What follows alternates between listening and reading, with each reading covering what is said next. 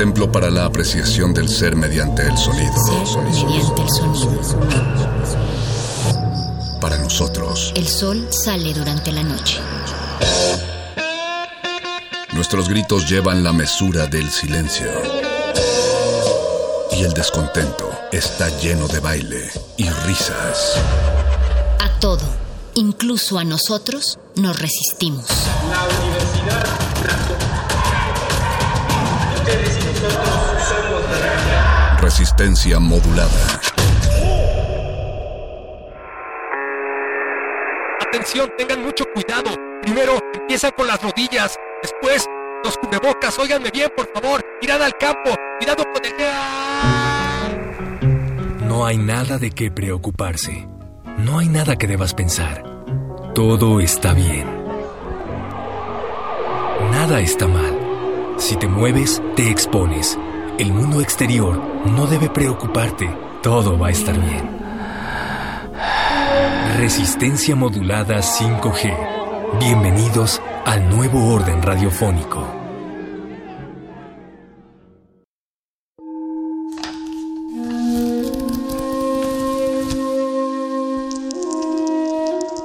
En este sótano la vida es como el Tetris. Si haces algo bien, desaparece. Pero tus errores se acumularán hasta hacerte perder. Hay quien dice que la vida solo te da una oportunidad. Aquí, siempre tendremos otra vida. El calabozo de los vírgenes.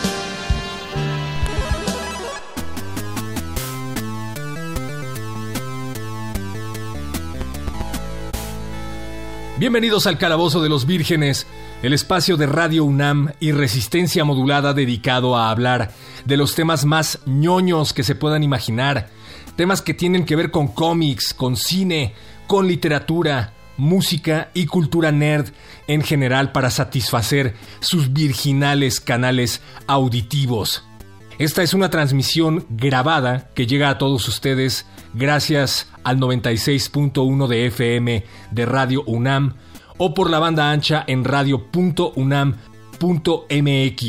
Hay que dar las redes sociales que son R modulada en Twitter y Facebook, Resistencia modulada.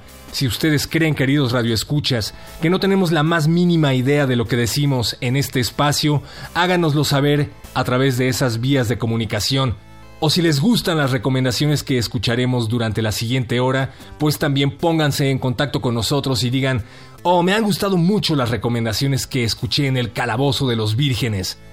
Queremos que nos digan qué videojuegos han estado descubriendo o redescubriendo durante este confinamiento, porque hoy vamos a dedicar esta emisión a los soundtracks más heavies de los videojuegos. Haremos un breve recorrido a través de la relación que existe entre el heavy metal y el mundo gamer, porque hay más metaleros nerds de los que se imaginan, y nada mejor para inaugurar una emisión como esta que el poderoso soundtrack de Doom Eternal.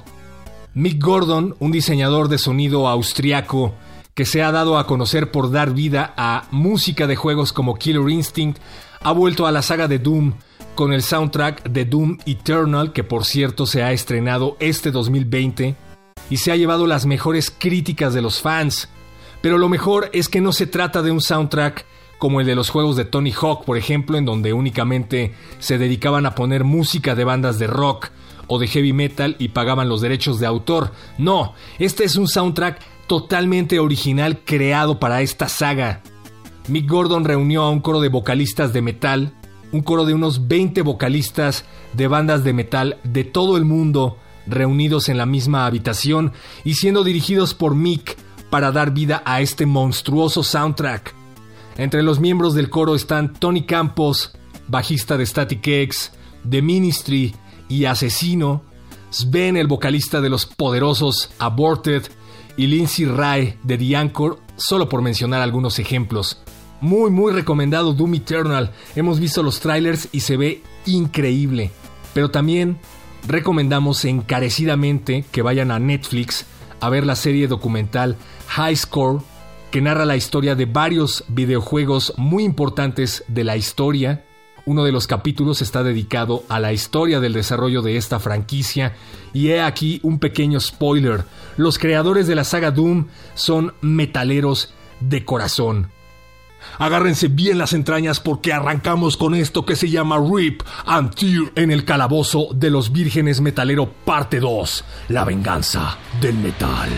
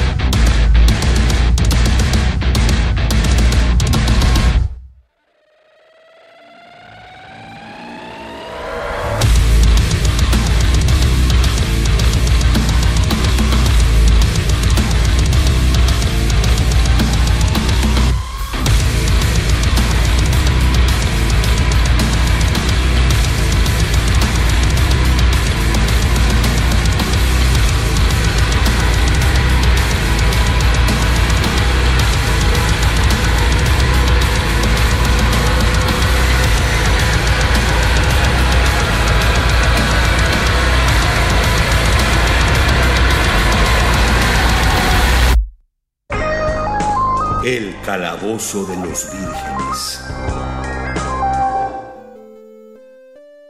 Escuchábamos Rip and Tear del soundtrack de Doom Eternal en este episodio especial de soundtracks metaleros para gamers o para metaleros gamers. Y el siguiente es un rolón que corre a cargo de Megadeth, una de las bandas pioneras del thrash metal junto a Metallica, Slayer y Exodus, y que tiene un amplio historial de colaboraciones para videojuegos. De hecho, en entrevistas, Dave Mustaine, líder, guitarrista y vocalista de Megadeth, ha afirmado en varias ocasiones que él siempre se ha sentido muy feliz de contribuir a que los jóvenes se alejen de vicios como las drogas o de los pleitos callejeros. Y bueno, es que sucede que Dave Mustaine tuvo una infancia muy difícil y cayó a muy temprana edad en todo tipo de adicciones y a lo largo de su vida ha entrado y salido de todo tipo de clínicas de rehabilitación, así es que dice que prefiere contribuir a que los jóvenes desarrollen sus habilidades a través de la música o los videojuegos para que no caigan en el uso de sustancias peligrosas. Y si esos juegos pagan millones de dólares por cada soundtrack, pues mucho, mucho mejor. Bueno, eso último no lo dijo, pero es probable que le haya cruzado la cabeza. En los años 90, y aún con una de las mejores formaciones del grupo, con Nick Mensa en la batería y Marty Friedman en la guitarra, Megadeth colaboró con el tema original del juego Duke Nukem, un juego de acción con un protagonista muy parecido a Schwarzenegger y con una trama muy parecida a Terminator. También han colaborado con música original para la saga Gears of War. Y en el 2010 hicieron una colaboración con Guitar Hero Warriors of Rock, que es la sexta entrega de la saga, y además se trató del primer single de la banda que fue grabado por el bajista David Ellefson luego de prácticamente una década de ausencia de Megadeth. Fue nominada a Mejor Interpretación de Metal en los premios Grammys. Se trata de un tema original compuesto para el último nivel de Guitar Hero Warriors of Rock. Existen dos versiones de este tema, el original hecho exclusivamente para Guitar Hero y una remezcla que se utilizó para el disco de la banda número 13 para el disco número 13 de Megadeth. Aquí escucharemos la mejor versión, que es evidentemente la original, producida por el inigualable Andy Snip, quien además de producir Endgame, uno de los mejores discos de Megadeth, ha colaborado con una infinidad de grupos metaleros. Dave Mustaine dice que le regresaron esta canción un par de veces porque querían que introdujera más y más solos de guitarra, porque como les decíamos, esta es la canción que sería utilizada para el nivel final del juego, así es que Mustaine aceptó el desafío y nos dio muchos, muchos más solos de guitarra. A ver si pueden con esto que se llama Sudden Death, muerte súbita, que forma parte del soundtrack de Guitar Hero Warriors of Rock del 2010, en este especial del Calabozo de los Vírgenes Metalero.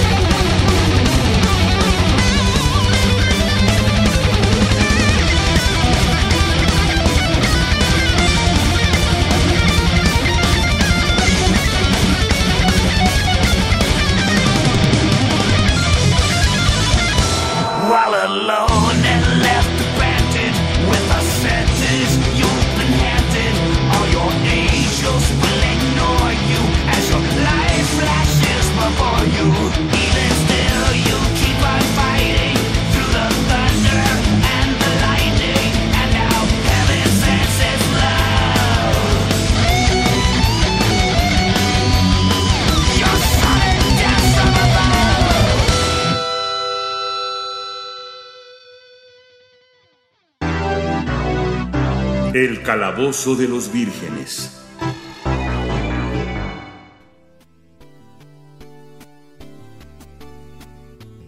Qué bueno que siguen con nosotros en esta reta de maquinitas metaleras llamada El Calabozo de los Vírgenes.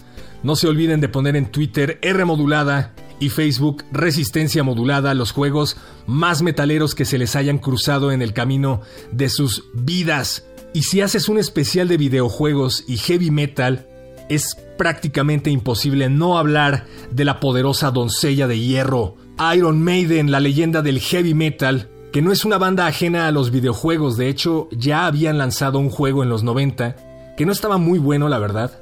Hay que tomar en cuenta desde luego la tecnología de la época y el hecho de que la banda no estaba pasando por su mejor momento. Se trataba de un juego para PC y que llevaba por nombre Ed Hunter, en donde el protagonista era evidentemente su mascota, Eddie the Head.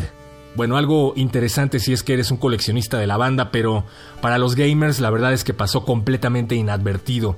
Pero ahora Iron Maiden ha decidido ir más allá y decidieron hacer toda una gira mundial basada en su propio videojuego llamado Legacy of the Beast, el legado de la bestia. Iron Maiden decidió hacer un videojuego basado en las distintas etapas de su carrera y luego creó monstruosos diseños de escenarios para la gira mundial que los trajo a México apenas el año pasado. Este juego hecho para celulares es protagonizado evidentemente por Eddie, quien se fragmenta y debe recoger los pedazos de sí mismo en distintas realidades que corresponden a cada nivel del juego.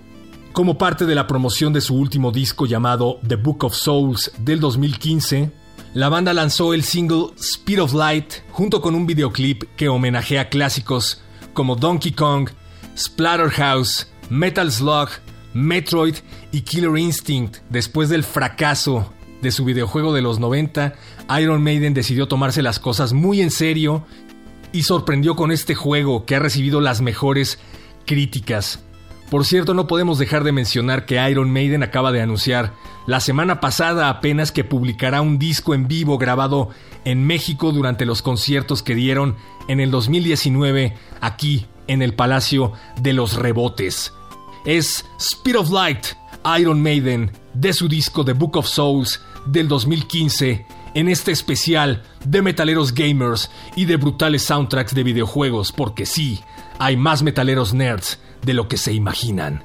Este es el calabozo de los vírgenes, todo lo metalero va aquí.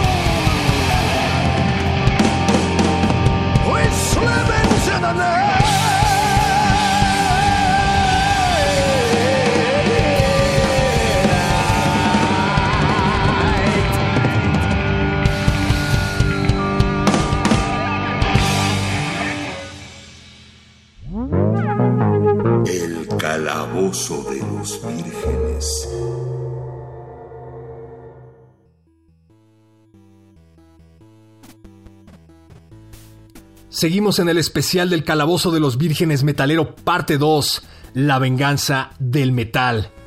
Fans de Metallica, pongan atención. Existió un proyecto para dar vida a un videojuego basado exclusivamente en Metallica. Se trató de un proyecto que desafortunadamente fue cancelado, llamado Damage Incorporated. El juego oficial de Metallica que nunca vio la luz y que se estaba desarrollando para ser lanzado junto a Saint Anger, que fue uno de los discos más controversiales, por no decir horrendos de la banda.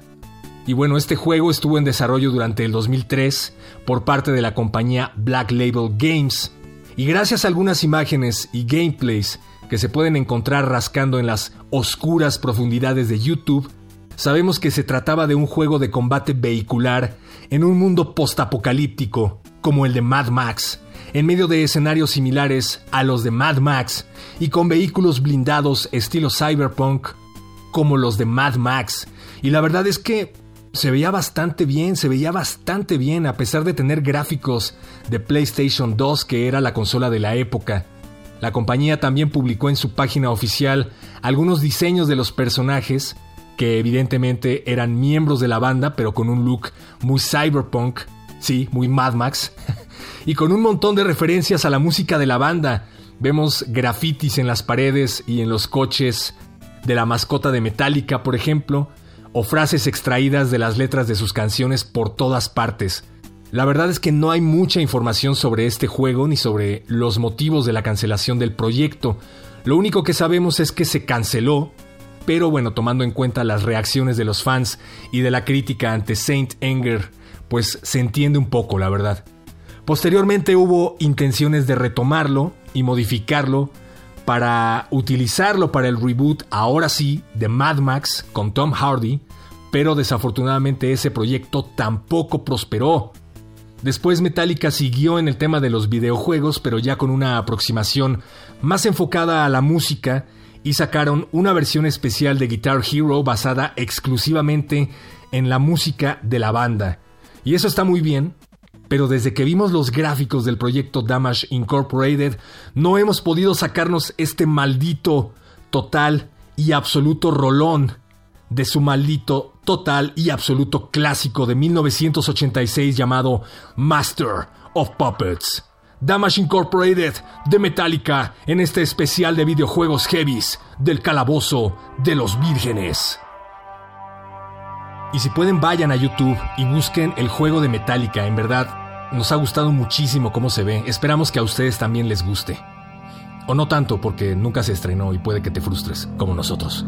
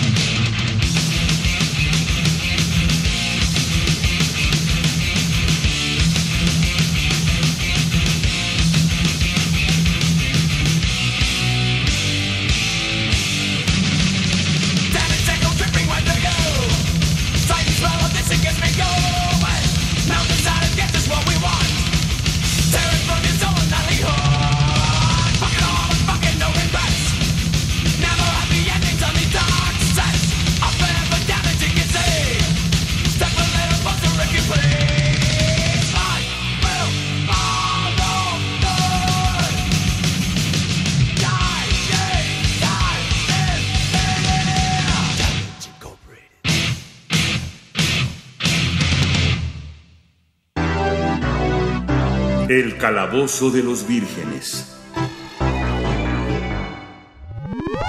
Esta no es una prueba.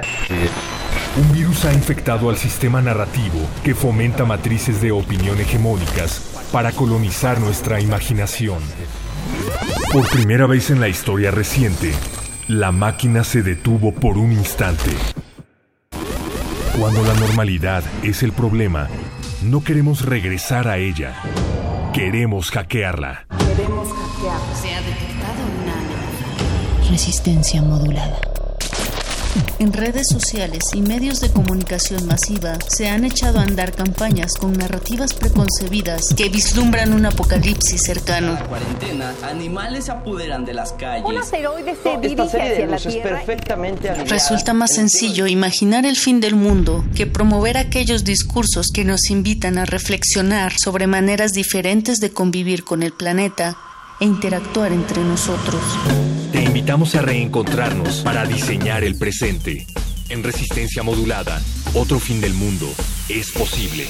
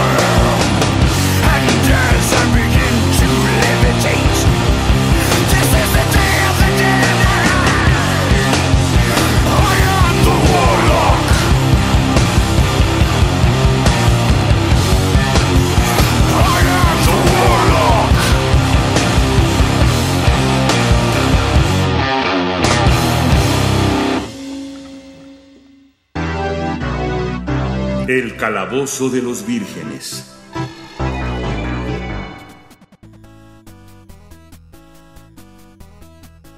Escuchábamos I Am the Warlock del proyecto Probot, un disco ideado y producido por Dave Grohl, mejor conocido por ser el ex baterista de Nirvana y frontman de los Foo Fighters.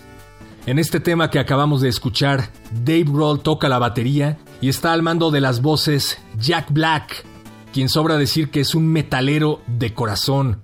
En este disco Dave Grohl hizo una colaboración diferente con invitados diferentes en cada canción, como Lemmy, Cronos de Venom, Max Cavalera, King Diamond y desde luego Jack Black. Jack Black, actor de películas de cine de culto, como The Peak of Destiny, of School of Rock. No, claro que no es cine de culto. Es nueva ola francesa. Y la escuchamos para hacer un homenaje al videojuego Brutal Legend, un juego lanzado para PlayStation 3 en el que el protagonista es precisamente Jack Black, es decir, él presta su voz para un personaje basado en él, pero también tenemos las voces de Ozzy Osbourne, Rob Halford, Lemmy y otros dioses de la música extrema. El soundtrack de este juego evidentemente está lleno de himnos del metal, y bueno, Brutal Legend es un juego de aventuras y una verdadera carta de amor al heavy metal, así es que si eres rocker de corazón, corre a buscarlo, es para PlayStation 3 y para Xbox. Pero afortunadamente, queridos amigos, el PlayStation 5 será ahora sí retrocompatible. Es la primera vez que veremos el gran mito de cada PlayStation hecho realidad. Ese que decían de que es que vas a poder meter discos del Play 1. Y a la mera hora, pues eso nunca fue cierto. Pero ahora sí es cierto. Este no es un espacio pagado, ni mucho menos. Lo que estamos diciendo lo hacemos desde el corazón. Pero Sony, si estás escuchando esto, mándanos mensaje directo. Nuestras redes R modulada en Twitter, Facebook Resistencia Modulada. El siguiente título es Holy Diver y se trata de un videojuego de plataformas desarrollado y publicado por Irem el 28 de abril de 1989 para Famicom, que es, bueno, la versión japonesa del el Nintendo que todos conocemos, el Nintendo clásico, el NES. Este juego estuvo programado para ser lanzado al mercado norteamericano ese mismo año, 1989, pero posiblemente por problemas de licencias, el juego nunca fue lanzado fuera de Japón, sino hasta el 2018 aproximadamente.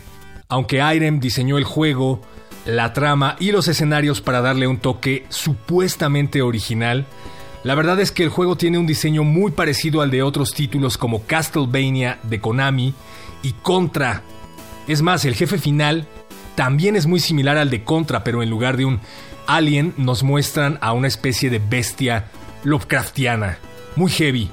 Aunque no hay ninguna conexión oficial con el disco Holy Diver de Dio, hay numerosas referencias en el juego a la música heavy metal. Por ejemplo, en este juego llamado Holy Diver, como la canción, como el disco de Dio, vamos a controlar a Randy, como Randy Rhodes, que es un brujo que busca derrotar al malvado Black Slayer y restaurar el linaje de King Crimson. El objetivo en Holy Diver es bastante simple. Consiste en llegar al final de cada nivel y matar al jefe antes de sucumbir a las hordas de enemigos y trampas que abundan, cortesía del malvado Black Slayer. El juego está disponible en Amazon si es que son verdaderos coleccionistas. Y hablando de Dios, Dio y de cuestiones nerds, recientemente también se dio a conocer la noticia de que Holy Diver también será convertido en una novela gráfica la conocida portada del Holy Diver, en donde un sacerdote aparece ahogándose en el océano mientras es abrumado por un demonio gigante, va a tener su propia historia que será escrita por Steve Niles. Steve Niles ha trabajado como guionista y editor de cómics con personajes como Batman y Spawn. Además, los lápices estarán a cargo de Scott Hampton, quien también ha trabajado en títulos como Batman, Black Widow, Sandman de Neil Gaiman, Star Trek y Hellraiser. Esto es Holy Diver del disco debut de Su Majestad Dio, una obra maestra del heavy metal que por cierto está cumpliendo 37 años de vida. Todos de pie para escuchar el himno, por favor. Holy Diver, aquí en el calabozo de los vírgenes metalero.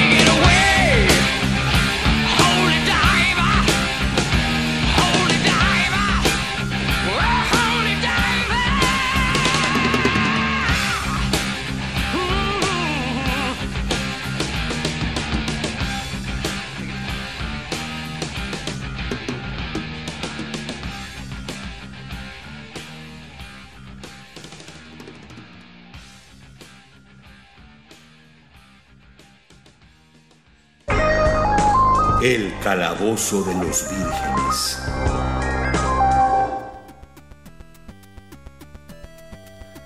Como hemos visto a lo largo de esta emisión, hay una lista casi interminable de videojuegos inspirados en el heavy metal y de heavy metal inspirado en videojuegos, pero esto evidentemente no fue así siempre. ¿Dónde empezó este crossover? Bueno, pues parece que esta relación empezó gracias a la banda de rock progresivo Journey, en 1982 se lanzó el juego llamado Journeyscape y fue el primer juego que incluyó una rola de una banda de rock. Creado para la consola Atari 2600, el juego te permitía controlar a los miembros de Journey para guiarlos a través de una aventura llena de obstáculos. Obstáculos como paparazzis, fans locos y desenfrenados y promotores corruptos.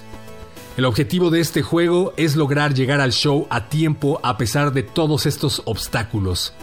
Don't Stop Believing, que es una de las rolas más famosas de Journey, es el soundtrack de este juego que empieza a sonar justamente desde que empiezas la aventura. Sin embargo, a menos de que seas un fan a muerte de Journey, la verdad es que este no es ni por asomo el mejor juego de la historia.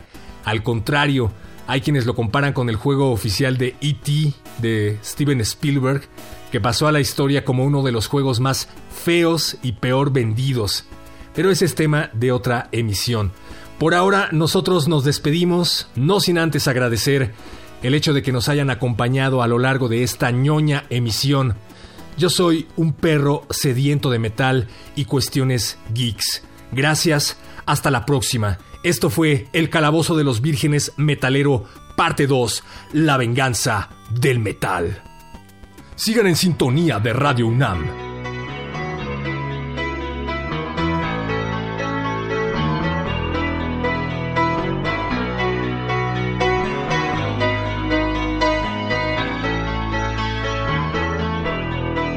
Yes, small town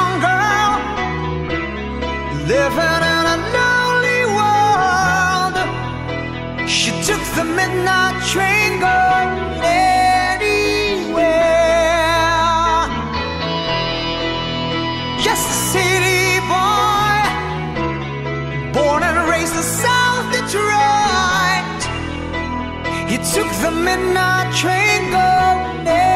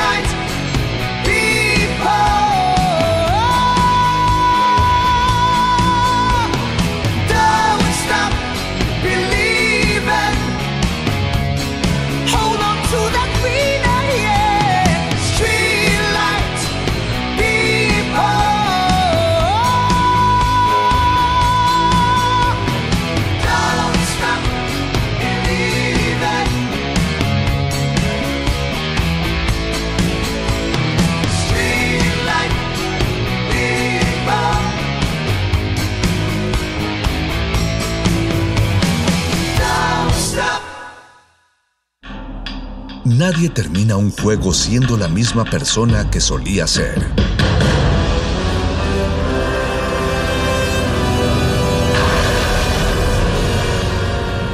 Seamos.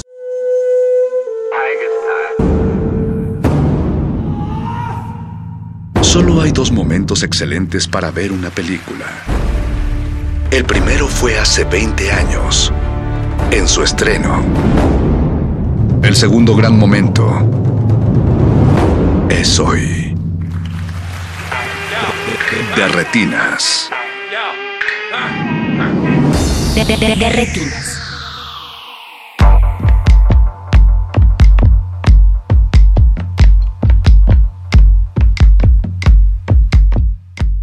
Buenas noches y bienvenidos a su cabina cinematográfica. Esto es de Retinas y mi nombre es Rafael Paz. Si el reloj lo permite, vamos a estar hablando de cine hasta las 10 de la noche. Muchas gracias a todos aquellos que eh, se conectaron y que nos están escuchando. También muchas gracias a Mauricio Orduña, que se encarga de producir este programa, y a todo el equipo de Radio UNAM que hace posible su transmisión. Hoy en Derretinas estamos de manteles largos, estamos festejando porque este año uno de nuestros festivales más queridos, el Docs MX, cumple 15 años de, 15 años de vida y lo celebrarán en grande, aún a pesar de esta cuarentena. El festival estrenará plataforma y llevará algunos de los mejores documentales contemporáneos hasta la pantalla de su casa.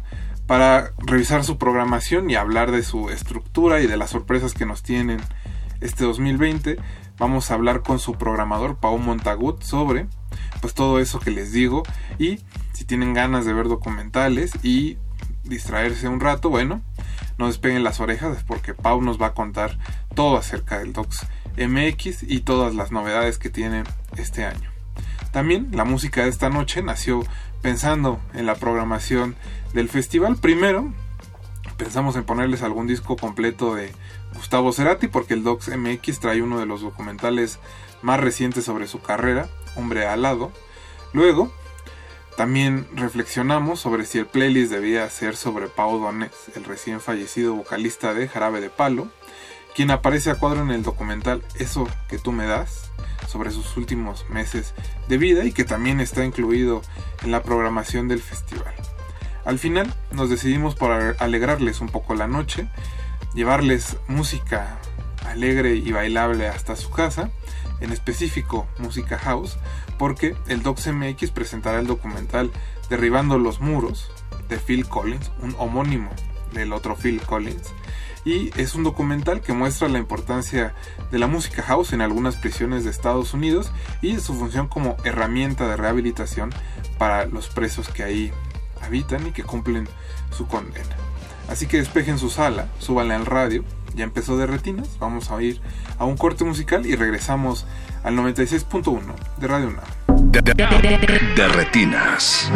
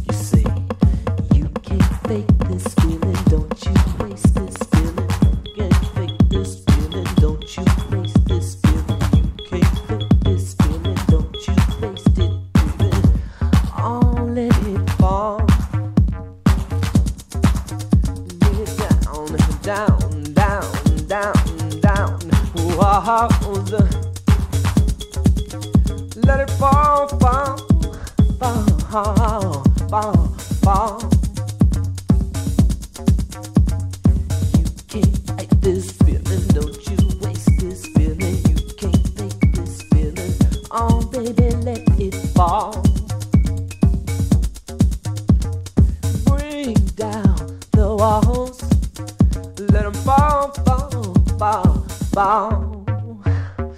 Oh, it feels so good.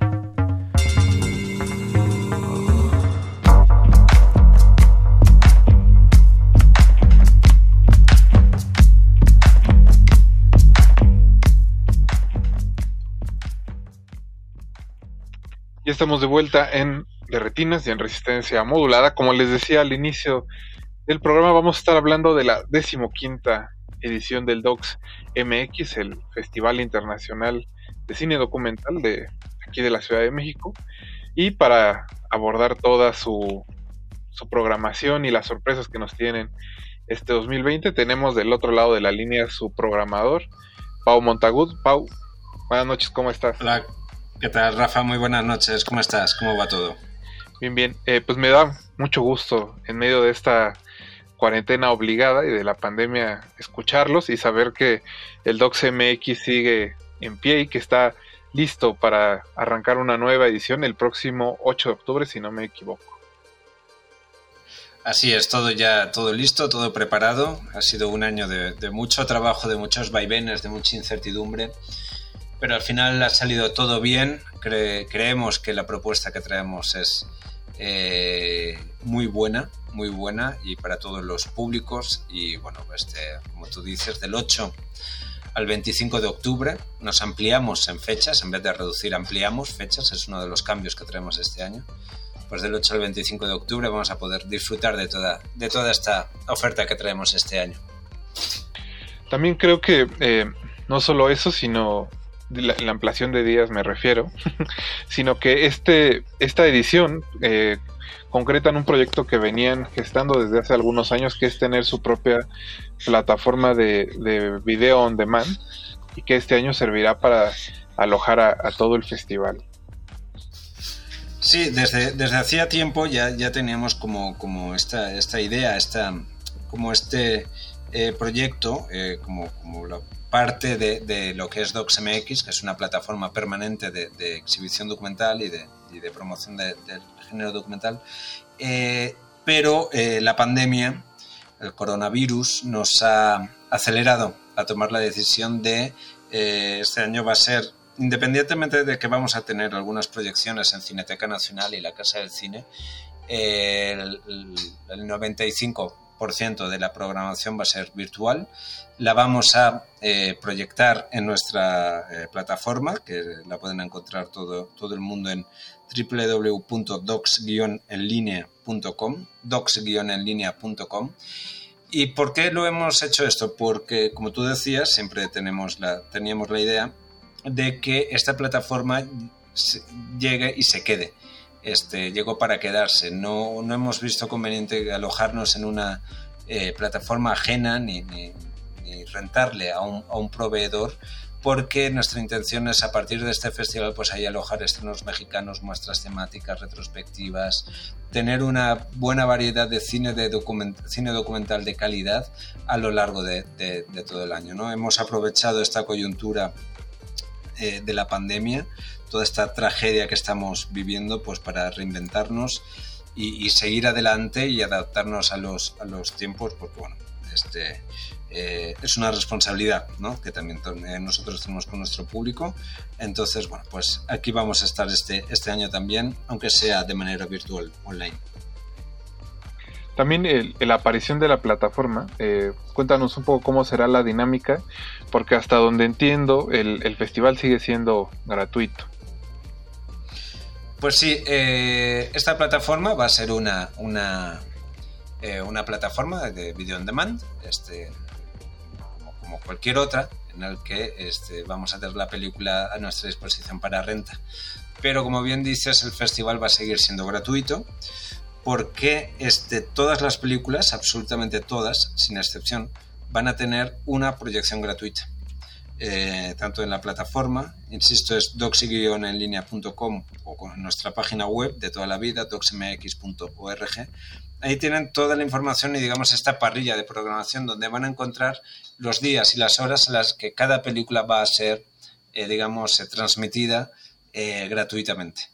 Esto garantiza que cualquier persona pueda disfrutar de todo nuestro catálogo sin gastarse un solo peso. La diferencia está en que al tener ya esta nueva plataforma, eh, pues se añade una nueva eh, modalidad de visionado y que responde pues a esta inquietud de que tantísima gente nos han, nos han dicho pues en la clausura del festival, oye, me quedé sin ver esta película o este, ¿dónde puedo ver esta película? Bueno, durante los 18 días del festival, eh, todas las películas van a estar alojadas en la plataforma para que en cualquier momento cualquier persona las pueda rentar y verlas cualquier momento de las 24 horas del día de esos 18 días. Eh, los precios de esta renta son de 30 pesos por una película eh, y eh, bueno pues habrán diversos paquetes para, para que bueno al adquirirlos pues salga aún más económico ver cada uno de los documentales que traemos este año. Perfecto. Y pues Pau, cuéntanos también un poco cuáles son sus funciones de, de inauguración y de, y de clausura. Creo que una es, está bastante cercana, digamos, a su, a su corazón. Pues sí, es, este, todo- todo- como hemos hablado muchas veces, ¿no? Todas las proyecciones son especiales. pero la proyección inaugural pues siempre es algo que, que seleccionas las películas con, con- con más cariño y con, con mayor dedicación y, y- y pensándolo todo mucho. ¿no? Eh, este año este, vamos a tener la proyección de, de Bienvenida, nuestra primera proyección, el, viernes, el jueves, perdón, jueves 8 de octubre las 8 de la noche, en esta plataforma de la que estamos hablando, eh, con la película, bueno, pues del, del mayor valor joven que creemos que tiene el cine latinoamericano, Maite Alberdi, eh, que está siendo la sensación del documentalismo internacional desde hace algunos años. Todas sus películas han sido seleccionadas en, en DocsMX, El Salvavidas, este, Los Niños, La Once. Eh, y ahora, bueno, pues vamos a estrenar con su esperada última película, una coproducción internacional que ha, resultado pues, en, en un resultado que es una verdadera joya. La gente topo, una película ligera, tierna, eh, sensible, eh, propositiva, muy positiva. Una, una película que, bueno, que este, está recomendada por, por todo el mundo. Y bueno, en, la plataforma pueden ver el tráiler. Es una proyección gratuita y, ahí, ahí la vamos a poder eh, disfrutar. La última de las proyecciones, el domingo 25 a la una de la tarde, eh, vamos a cerrar con, una, este, película que nos dimos a la tarea durante los meses más rudos de la pandemia, eh, con unos amigos, con una cooperativa de periodistas internacionales, eh, Muzungu Producciones, eh, que tiene como, son un grupo de periodistas que están como por todo el mundo haciendo su labor, nos dedicamos a lanzar una convocatoria para que cualquier persona se grabara y nos explicara cómo estaba eh, viviendo su pandemia, su encierro, su no encierro en el caso de que tuviera que salir pues a, ganarse la vida, ¿no? A, trabajar. Eh, con el... Sí, sí, sí. Este, esta convocatoria se lanzó en el mes de abril. Eh, ya hemos concluido una película, ha quedado una película de 22 eh, minutos de duración. Eh, ha sido un proyecto global y colaborativo, ha sido un verdadero placer hacer una película con tantísima gente desconocida en ese momento, porque era una convocatoria totalmente abierta. Y es una película que, bueno, pues es una gran reflexión de lo que nos ha pasado, lo que nos está pasando y de cómo mirar al futuro con, con optimismo y, y de cómo salir de, de las rudas ¿no? en las que estamos. Es una película muy bonita. A la una de la tarde en nuestra plataforma y en redes sociales del festival, el domingo 25 de octubre. A la una de la tarde porque eh, también va a ser un estreno simultáneo eh, en el continente europeo. Por lo tanto, este, para que para facilitárselo a la mayor cantidad de, de personas posibles, pues este eh, va a ser este estreno mundial a la, a la una de la tarde de Confinados. Una producción propia del festival en colaboración con más de 100 personas en muchísimos países del mundo. Hay una, una premier mundial que me parece no, no nos podemos perder. Porque No, no, no, todos, no estamos en lo, todos es- estamos en lo mismo. todos estamos en lo mismo y es, es un ejercicio muy sano en, en las circunstancias en las que siempre es sano, pero sobre todo en las circunstancias que estamos viviendo, pues mirarnos los unos a los otros, contarnos cómo nos sentimos, eh, contar cuáles son las soluciones que creemos para que todos funcionemos mejor, para que este planeta funcione mejor. Y ese es el tema de la película, ¿no? Entonces es una película totalmente necesaria y para levantar el ánimo y, y seguir para adelante. Perfecto, pues Pau, vamos a un, a un pequeño y breve corte musical y regresamos para seguir hablando de la decimoquinta edición del Docs MX. De retinas.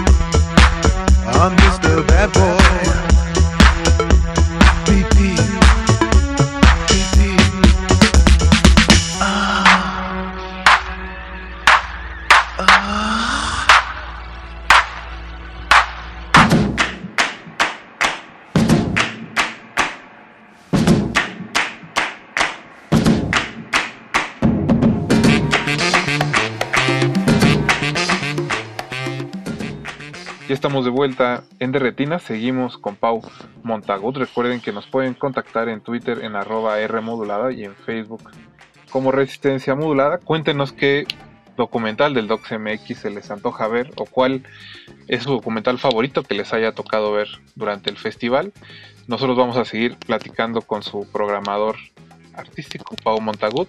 Eh, Pau, imagino que este año obviamente por las circunstancias propias de esta cuarentena y de esta pandemia, el reto Docs eh, va a cambiar un poco. Creo que será más amplio y tocará más rincones de la República e involucra mucha, mucha más gente. Sí, por supuesto, como, como te comentaba, ¿no? hablando de la plataforma, este, eh, este, esta circunstancia tan desafortunada de la pandemia, bueno, pues siempre lo hemos dicho, ¿no? Hace tres años lo hablábamos cuando el festival pues, se hizo apenas un mes después del temblor, ¿no? Del 19 de septiembre del 17. Eh, los problemas hay que convertirlos en, en energía creadora, energía positiva y en oportunidades, ¿no? El reto siempre ha sido uno de los eventos más, de- más exitosos del festival, que nació con el festival, también cumple 15 años. Siempre ha sido un desafío de producción para hacer un cortometraje documental de 10 minutos en un plazo máximo de 100 horas durante los días del festival, eh, en el que el, el- el festival, mediante una serie de, de patrocinadores, proporcionaba todas las eh, cámaras, micrófonos, luces, eh, islas de edición, todo el equipo técnico para poder hacer este festival, así como una habitación de hotel con, con esta isla de edición instalada para, para que cada equipo pudiera, pudiera trabajar. Eh, este año no, no va a poder ser así por las circunstancias en las que, en las que estamos, ya, ya regresaremos a, hacer este, este tipo de, de eventos, pero este año, eh, debido a la pandemia, pues eh, lo vamos a hacer todo eh, vía virtual. ¿En qué sentido? Anteriormente el reto estaba circunscrito a la, a la Ciudad de México y más que a la Ciudad de México, al primer cuadro del centro histórico, del que este siempre ha sido un, un patrocinador, un, un auspiciador del, del reto, el fideicomiso del centro histórico. Y eh, bueno, eso limitaba un poco la, la- la participación. Este año eh, ya se ha cerrado la convocatoria, tenemos más de 160 inscritos. Se va a poder filmar eh, este cortometraje en cualquier eh, rincón eh, de la República Mexicana y eh, con cualquier eh, dispositivo de grabación que cada persona tenga a su mano, ya sea un teléfono celular, ya sea una cámara semiprofesional, profesional, este, una cámara de Super 8, eh, una animación, por si alguien quiere hacer un, cortometraje animado, por supuesto. O sea que el reto este año pasa a ser nacional, va a ser poder ser grabado por cualquier persona en cualquier punto del, del país y va a ser multiformato. O sea, no se exige ningún formato en, en específico. Lo que sí está restringido, y esa es una de las partes pues, más, pues, más apasionantes y más, y más bonitas del reto, del desafío de producción, es el tema. El tema es, eh, que, sobre el que va a tener que, que versar el, el documental, se notificará a todos los inscritos en el primer minuto de estas 100 horas. O sea, el viernes 9 de octubre a las 4 de la tarde, perdón, a las 12 de la mañana que empieza el reto. Este acaba el martes a las 4 de la tarde, martes 13. Eh, en el primer minuto recibirán el tema sobre el que van a tener que hacer su, su, su película. Todas estos cortometrajes después se podrán ver en nuestra plataforma de manera totalmente gratuita. Y eh, lo interesante también es que cualquier persona que vea estos cortometrajes también va a poder eh, votar eh, por ellos, porque todos optan a un premio, que es el premio del público. Entonces, pues es otra manera de involucrarnos como espectadores, de votar por los, el cortometraje o los cortometrajes que más nos hayan llamado la atención o más nos gusten por cualquier motivo, ¿no? Entonces, bueno, pues esos son los cambios que han, ha sufrido el reto este año, que igual que la plataforma, son cambios pues que, que, que llegaron para, eh, para quedarse, ¿no? Que nos plantean nuevos retos, nuevos escenarios y sobre todo mucha emoción, ¿no? Por, por, por la respuesta de los realizadores mexicanos y, y del público.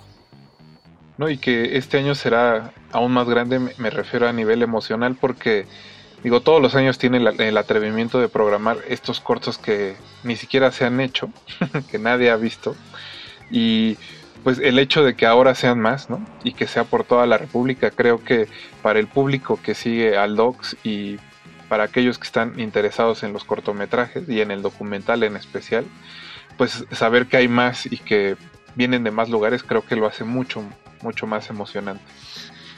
Sí, así es. Siempre, siempre lo hemos dicho, ¿no? Es muy, es muy grato y muy arriesgado, este, pero de eso se trata el vivir un festival, el programar películas, este, pues que aún no se han empezado a hacer el- en el momento de la inauguración del festival. Pero como te digo, eso le da una emoción, le da un componente emocional al festival que, que- que- que- de, de tal importancia que ya no concebimos DocsMX sin él, ¿no? Los resultados siempre han sido buenísimos, son cortometrajes que han ganado eh, festivales nacionales, internacionales, han ganado Arieles a, mejor cortometraje documental y bueno, este, el hecho de que sea tan abierto este año a todo el país eh, nos da la seguridad de que la variedad y- y- y el, el- el poliedro de, de perspectivas y diferentes miradas que hay en, en- en este maravilloso país, pues lo vamos a tener reflejado en esa programación de, de cortometrajes, ¿no? Y eso nos, pues nos, nos hace mucha ilusión, nos hace mucha ilusión porque eso enriquece la programación y enriquece la, la- la- pues la experiencia que puede tener el público eh, visitando nuestro, nuestro festival, aunque sea de manera virtual este año. Ujú.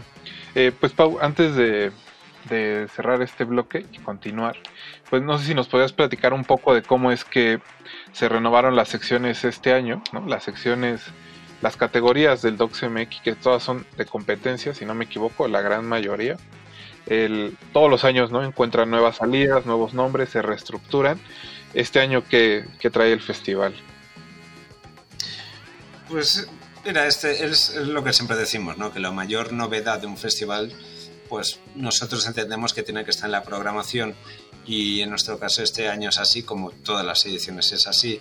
Eh, nosotros tenemos unos criterios de, de programación muy estrictos, que es que nosotros programamos a partir de nuestra convocatoria. Eh, este año hemos eh, recibido 1.436 eh, documentales de 106 países y de ahí salen nuestras, nuestras proyecciones, nuestra selección oficial. ¿Por qué somos tan rígidos? Porque nosotros creemos, estamos convencidos, de que esta manera de programar es la que nos da una línea editorial propia, que le da una personalidad propia a nuestro festival. No, este proyecto, no, no seleccionamos los ganadores de otros festivales o fragmentos de programación de otros festivales. ¿no? Nosotros tenemos nuestra propia convocatoria eh, que tiene una gran repercusión internacional, afortunadamente. Y este, hacemos nuestra propia programación, con una línea editorial y unos criterios propios. Por lo tanto, eso es la novedad todos los años. ¿no? Eh, tenemos este, secciones nuevas y tenemos eh, secciones fijas, ¿no? como todos los años. Por ejemplo, el documental mexicano está representado por eh, Hecho en México, este, que es, pues, como dice su nombre, la sección dedicada al, al largometraje mexicano. Hecho en Docs, que es la sección, eh, digamos, dedicada a aquellos este, documentales que se estrenan, es el estreno mundial, eh, que son documentales que han pasado, digamos, por las cocinas del Docs Lab, por los espacios de industria y de formación del, del festival, que han pasado por nuestros talleres y que por fin podemos ver en, pantalla. Eh, muchos de ellos son mexicanos y tenemos fragmentos, este, que es la sección dedicada al, cortometraje, que tiene un gran, está protagonizado pues en una gran parte por el, cortometraje mexicano. ¿no?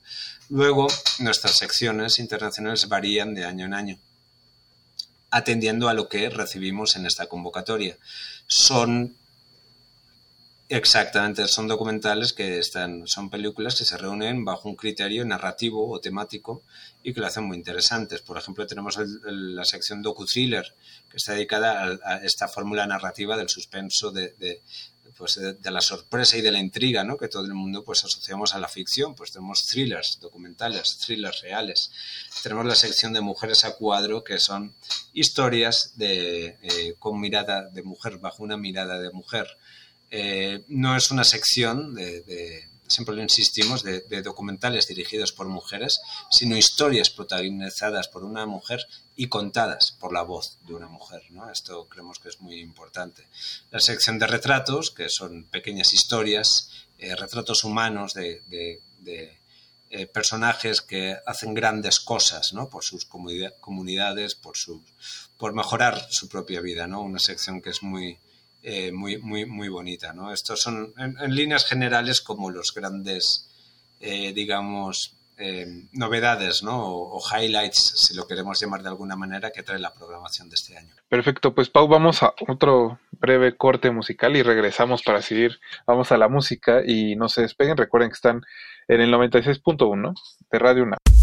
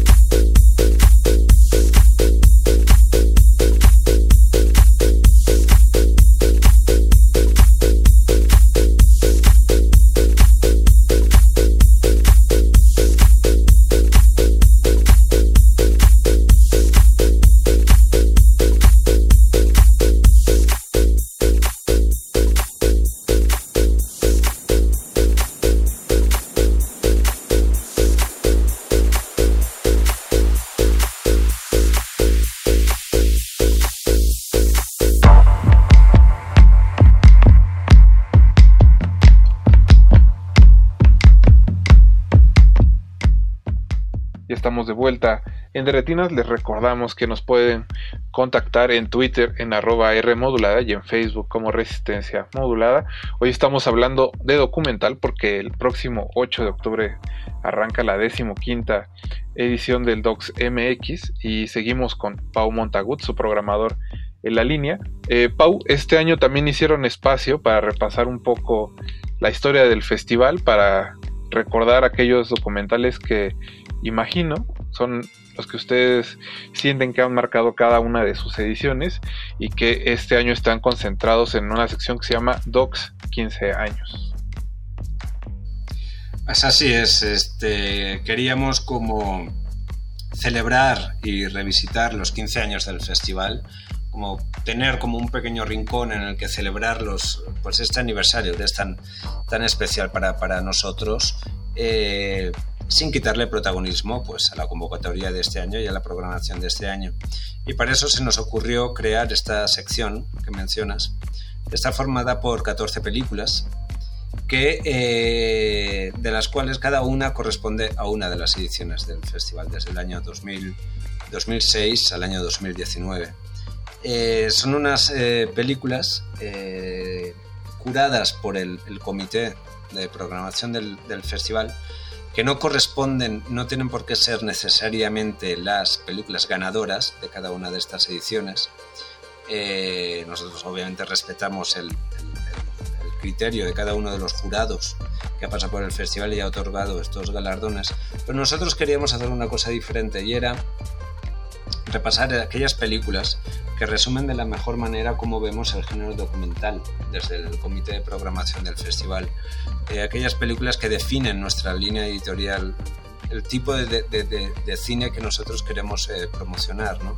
Son películas que por una razón u otra nos han, nos han marcado mucho y, y, que le han gustado mucho a nuestro público. Ya más adelante, pues pues ya haremos estos ciclos de, de, ganadores, ¿no? Pero queríamos hacer películas que además por, por el tono que tienen, este, por los protagonistas que, que, que, nos, que, nos, muestran, pues son películas que se, se adecuan muy bien pues al, al, momento anímico que estamos viviendo todos como sociedad y que no es el más alto precisamente, ¿no? Entonces es una, una, una sección con, con la mayor de las calidades posible, pero también con una espíritu positivo, propositivo que, eh, pues que nos invita pues a, a, seguir pues a seguir adelante, a seguir reinventándonos ya, ya por 15 años más del, del festival, ¿no? Siempre es un lujo eh, después de haber recibido más de 17.000 documentales en nuestras convocatorias, haber este, seleccionado más de 2.000 que han pasado por nuestras pantallas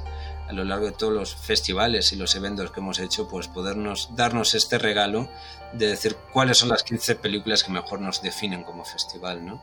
Y en este, eh, en esto eh, consiste esta, esta sección de los, de los 15 años.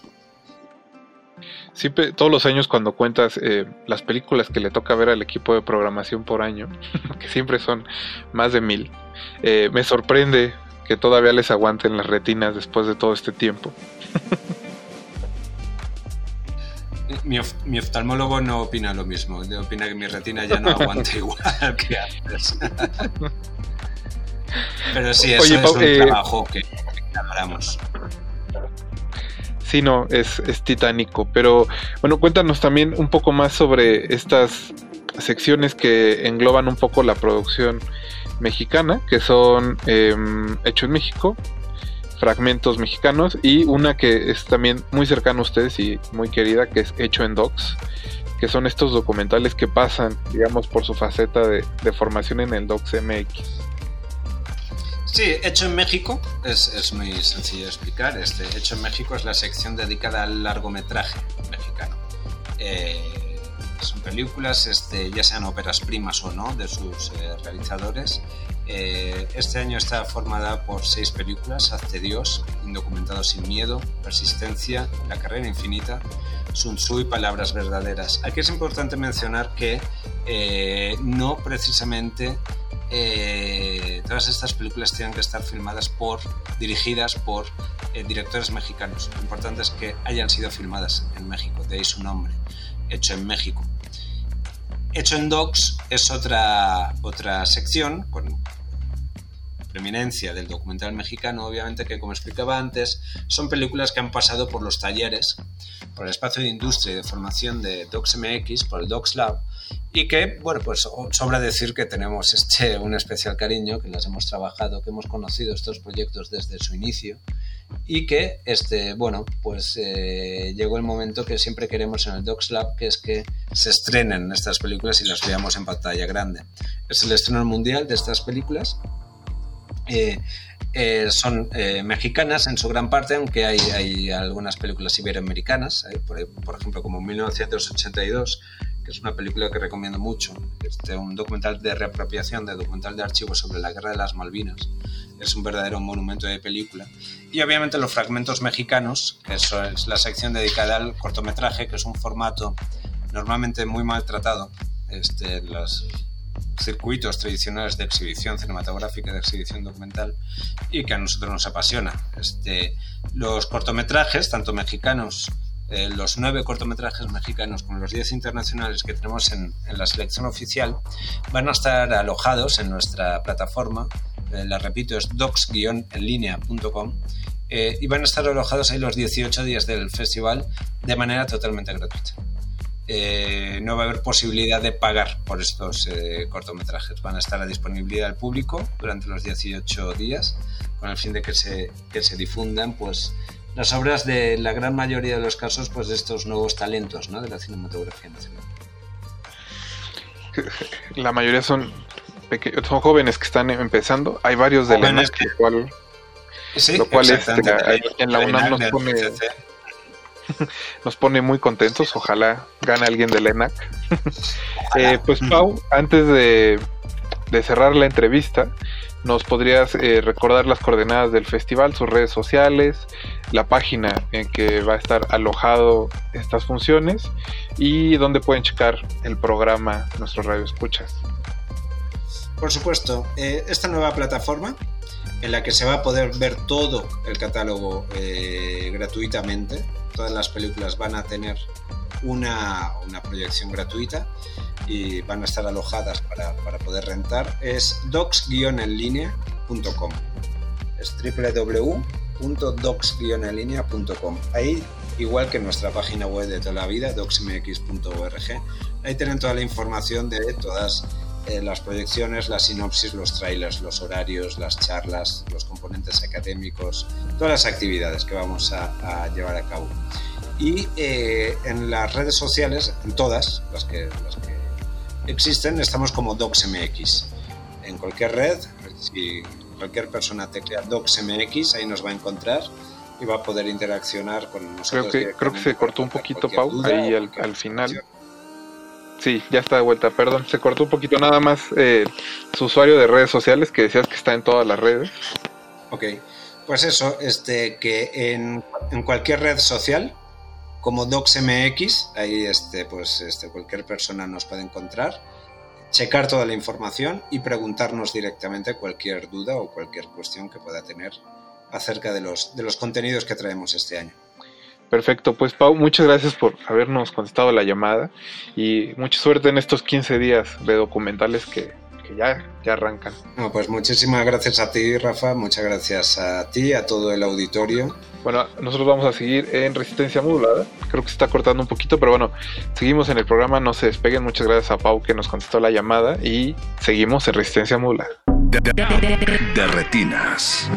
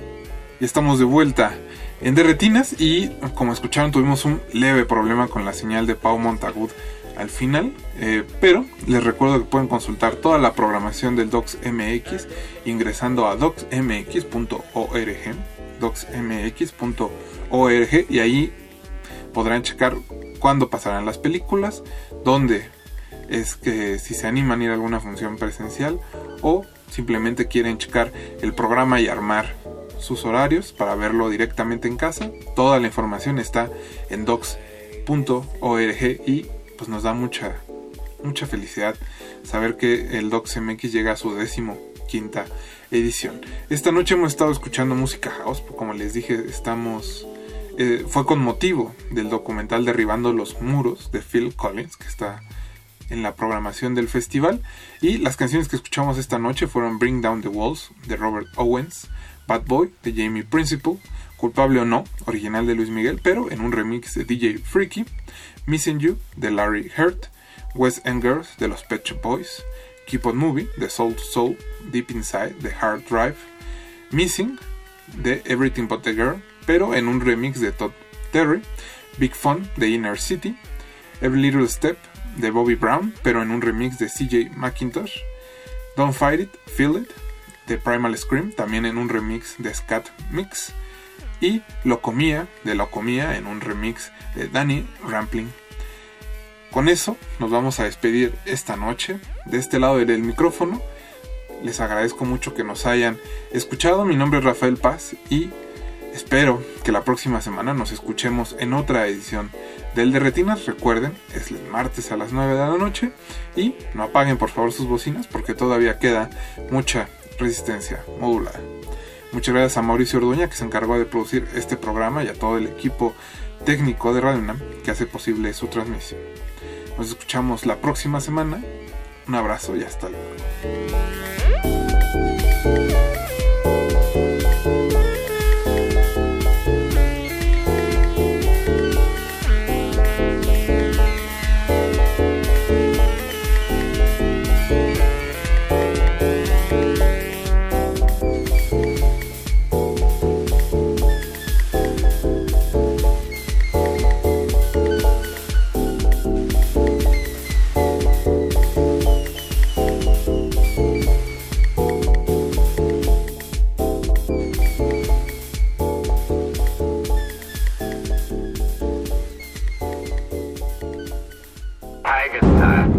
Antes de continuar tu camino, recuerda, no hay películas sin defectos. Si los buscas, te convertirás en crítico de cine.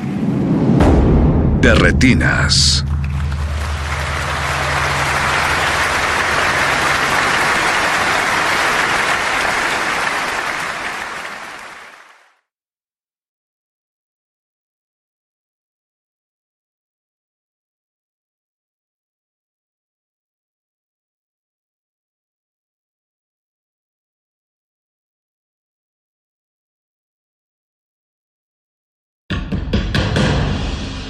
Como dijo el sabio Playlist Zoo, el viaje de las mil canciones empieza siempre con la primera reproducción.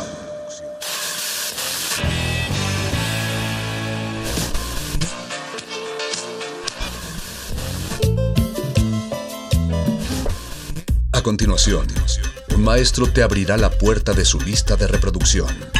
El resto va por tu cuenta. Ley listo.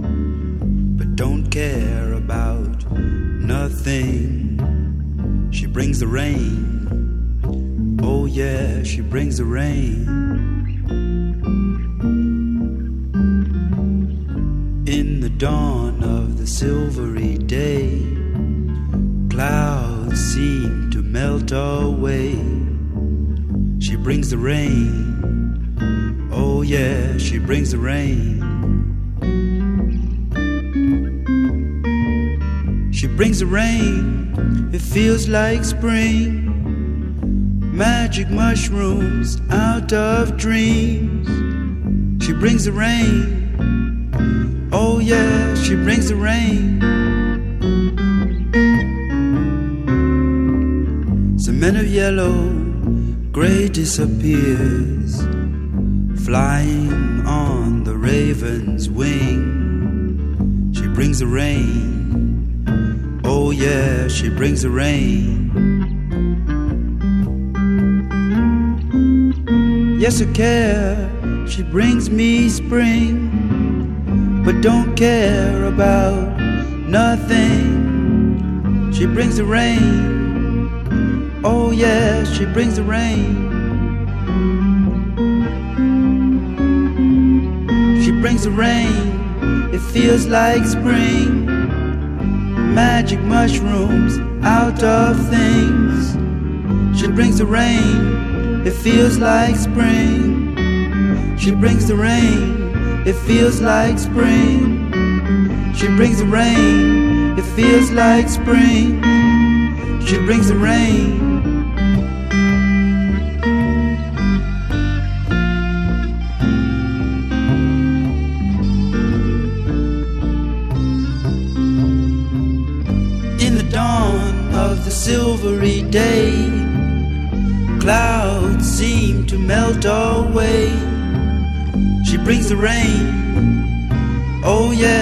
Brings the rain. Oh, yeah, she brings the rain.